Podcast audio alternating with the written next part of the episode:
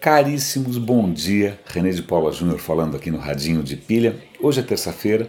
Antes de mais nada, uma pequena confissão aqui de um pecadilho, de uma pequena falha de, de, de temperamento. Eu, por alguma razão qualquer, eu sou relativamente resistente a recomendações insistentes. Né? É, eu me lembro quando eu era muito novinho e todo mundo falava: não, você tem que ler Guimarães Rosa, você tem que ler Guimarães Rosa, e tanto me encheram o saco de Guimarães Rosa que eu não li de birra, fui ler, sei lá com quantos anos que eu fui ler, e uma tolice, porque eu acabei adorando.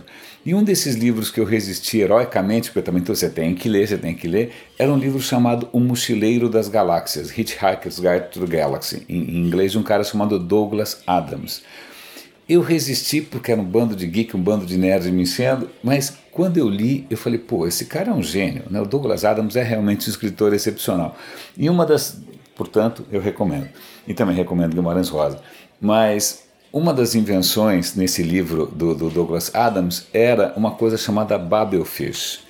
Para quem é mais velho aqui, é, vai lembrar talvez que o Yahoo tinha um serviço de tradução chamado Babelfish. Era justamente inspirado nesse, literalmente, num peixinho de Babel. Né, o que o Douglas Adams imaginou é que existiria no espaço, um, né, em algum mundo qualquer, um peixinho de Babel que você coloca dentro do seu ouvido e a partir daquele momento você passa a entender todas as línguas. Né? Então, Babelfish, se você olhar em algum lugar de novo algum produto chamado Babelfish, você já sabe de onde vem, quem sabe isso te empolga a ler Douglas Adams. Por que eu estou contando essa história toda?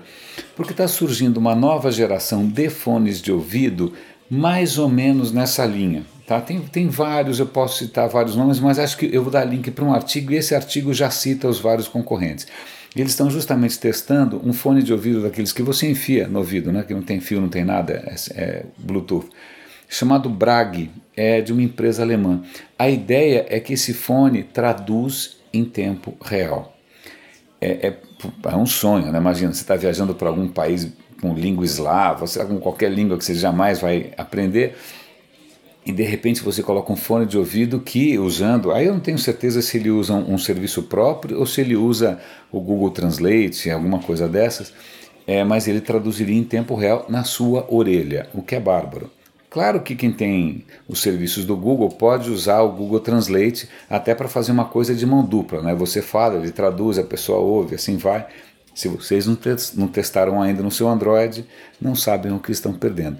Mas o que é legal é que essa nova geração de fones, eles também permitem o que a gente chamaria de realidade aumentada auditiva. Por quê? Porque uma app controla como esse fone de ouvido funciona. Então ele pode destacar a música de um concerto, ele pode abafar o ruído da rua, ele pode destacar a voz das pessoas nos restaurantes.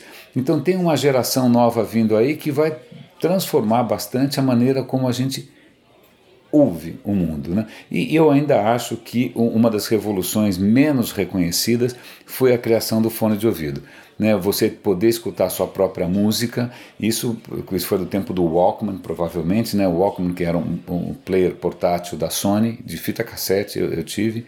Aquilo foi uma revolução, sobretudo por causa dos fones de ouvido. Bom, então só para vocês darem uma olhada, dê uma olhada lá no Brag, é caro, deve custar 200 dólares, provavelmente não funciona tão bem quanto se imagina, mas eu acho que é um caminho interessante. E falando em, em, em fones de ouvido e falando em relação com o mundo, tem aqui uma história, está em italiano, mas usemos então o Google Translate, eu não falo italiano, é, de uma escola chamada, a escola chama como, meu Deus do céu? Chama, tem um nome engraçado, é Prato, é isso? Vamos ver onde é que está essa história. Está aqui, tará, tará, tará, tará, eu acho que é Prato. Prato é uma escola na Itália que está fazendo um experimento interessante. Ele está proibindo, ou está fazendo com que as crianças é, não usem celular durante, sei lá, duas semanas, é isso?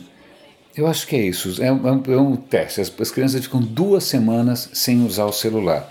É lógico que no começo é praticamente um motim, praticamente uma rebelião, porque a garotada quer né, compartilhar, escrever, ficar vendo bobagem e tal. Mas aí o que o, o relato desse experimento é, traz para a gente é que o resultado é bárbaro. As, as crianças, e isso para quem é descendente de italiano é, deve ter né, um valor especial, as crianças redescobrindo o prazer de conversar à mesa. Né? Ou então achando mais tempo para fazer as lições, ou então achando mais tempo para brincar.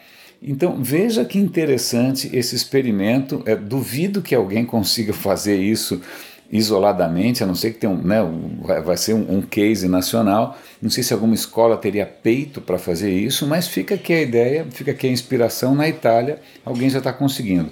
E para complementar essa história, é, não, vou, não vou dizer que é tendência, mas são algumas coisas acontecendo que vale a pena chamar, chamar atenção. E tem a ver com esse experimento italiano. O que acontece? Um comediante americano, que é o Chris Rock, ele vai fazer um show, uma, uma turnê lá no, no, no Reino Unido, e aí ele vai obrigar a todo mundo que for assistir o show a praticamente trancar o seu celular. Né? Você não vai ter como checar, fotografar, gravar nada.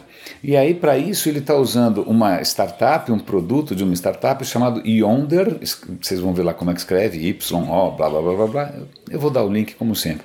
O Yonder é praticamente um saquinho, uma, uma bolsinha em que você coloca o seu celular, mas aquilo tem uma chave. Então, quando você entra, o cara te dá aquela bolsinha, você coloca o celular dentro e leva o celular com você, mas ele vai trancar aquilo e ele fica com a chave. Né? Então você vê com o seu celular trancado, é uma abstinência forçosa, né? forçada, é, justamente em princípio para que você é, mergulhe mais, né, de uma maneira mais imersiva mesmo, acho que a metáfora é essa, no, no, show, mas também que você não sabote o trabalho de um comediante. A graça de um comediante é a piada. Agora, se você pega, grava a piada e manda para os seus amigos, o cara, não, né, o show do cara não vai ter ninguém assistindo. Então é lógico que o cara também está tentando defender ali a sua propriedade intelectual, o seu trabalho autoral. Né? Mas fica aqui essa. essa é, são dois sinais, não quero dizer que sejam tendências, mas são dois sinais, pelo menos de esperança, né? contra esse massacre, contra esse tsunami, é, que é o uso. É, ubíquo, para usar uma palavra bonita, né? onipresente, onisciente, etc. e tal, dos celulares na nossa vida e, convenhamos, né, reduzindo a qualidade humana da nossa experiência, da nossa presença. Afinal, você está vivo para alguma coisa, seja ela qual for, mas que tal para viver, né? ao invés de ficar esfregando o polegar para cima e para baixo? Bom, caríssimos, é, eu agradeço aqui os feedbacks. Eu acabei de descobrir que o Radinho tem um ouvinte em Portugal, fico muito feliz. Eu às vezes dou uma olhadinha no Analytics ali, parece sim que vários ouvintes do Radinho vêm de outros lugares, estão, estão nos Estados Unidos, estão fora. De repente é uma maneira dele manter contato com o próprio idioma, não sei. Né? Mas de qualquer maneira agradeço é, e eu acho que é isso. Grande abraço e até amanhã.